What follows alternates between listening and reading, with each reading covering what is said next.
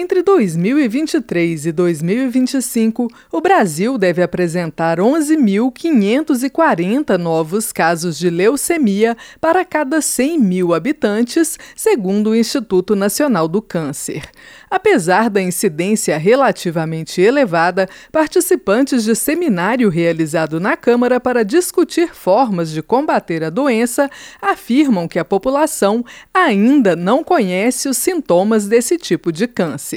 E o diagnóstico precoce representa um fator fundamental para o sucesso do tratamento. Conforme sustenta a deputada Flávia Moraes, do PDT goiano, uma das coordenadoras do seminário, a detecção da leucemia é simples, pode ser feita com um exame de sangue. Mas, para que o diagnóstico aconteça, tanto a população quanto os médicos devem estar atentos aos sintomas, defende a parlamentar a gente precisa começar a pensar na realização desse exame numa amplitude maior, que ele esteja no protocolo clínico, né, de procedimentos dos médicos, que eles já possam ter isso como uma rotina, né? Porque hoje, infelizmente, quando a criança para, apresenta alguns sintomas, eu acho que é importante que a população conheça esses sintomas e aí vai tratar, primeiro pensa numa coisa, noutra, noutra, noutra, depois que nada disso é constatado, aí, aí que vai, uhum. vai chegar na leucemia. Então, de repente, seria importante descartar a leucemia primeiro, até porque a cura disso é uma doença muito grave, depende muito é, do tempo em que esse tratamento se inicia.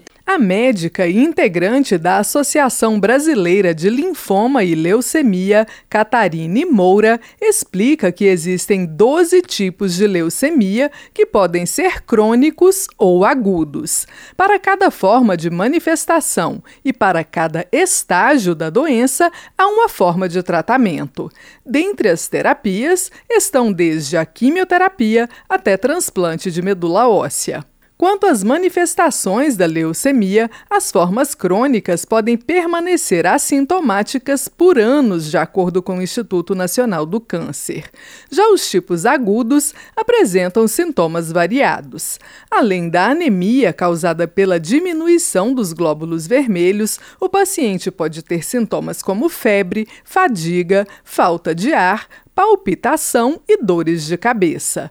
A redução dos glóbulos brancos provoca problemas como baixa da imunidade, o que torna o organismo mais sujeito a infecções, muitas vezes graves ou recorrentes, informa o Instituto do Câncer. Os especialistas afirmam que hoje a medicina conta com muitas possibilidades de cura ou controle da leucemia. No entanto, os pacientes encontram dificuldades no acesso aos tratamentos. Segundo a deputada Flávia Moraes, um dos grandes gargalos são as diferenças regionais do sistema de saúde, que acolhe de forma muito diferente um paciente do norte ou do sudeste do país, por exemplo.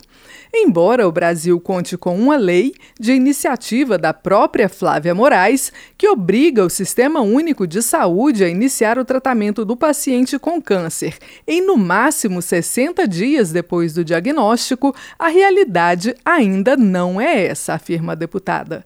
A médica Catarine Moura concorda. Existe um percentual grande que tem dificuldade de acessar o tratamento no tempo adequado. E a gente sabe que tratamento de câncer depois da hora não tem tanta efetividade. Na opinião de Flávia Moraes, uma das formas de melhorar o acesso da população ao diagnóstico e ao tratamento do câncer é por meio da descentralização da rede, com a criação de centros de atendimento em todo o país. Para o diretor da Associação Brasileira de Hematologia e Hemoterapia, Jorge Vaz, também é preciso incorporar novas tecnologias de tratamento ao sistema de saúde, absorver as tecnologias que já existem e tentar garantir o acesso dos pacientes. O médico afirma que essas exigências valem tanto para o sistema de saúde público quanto para a saúde suplementar. Da Rádio Câmara de Brasília, Maria Neves.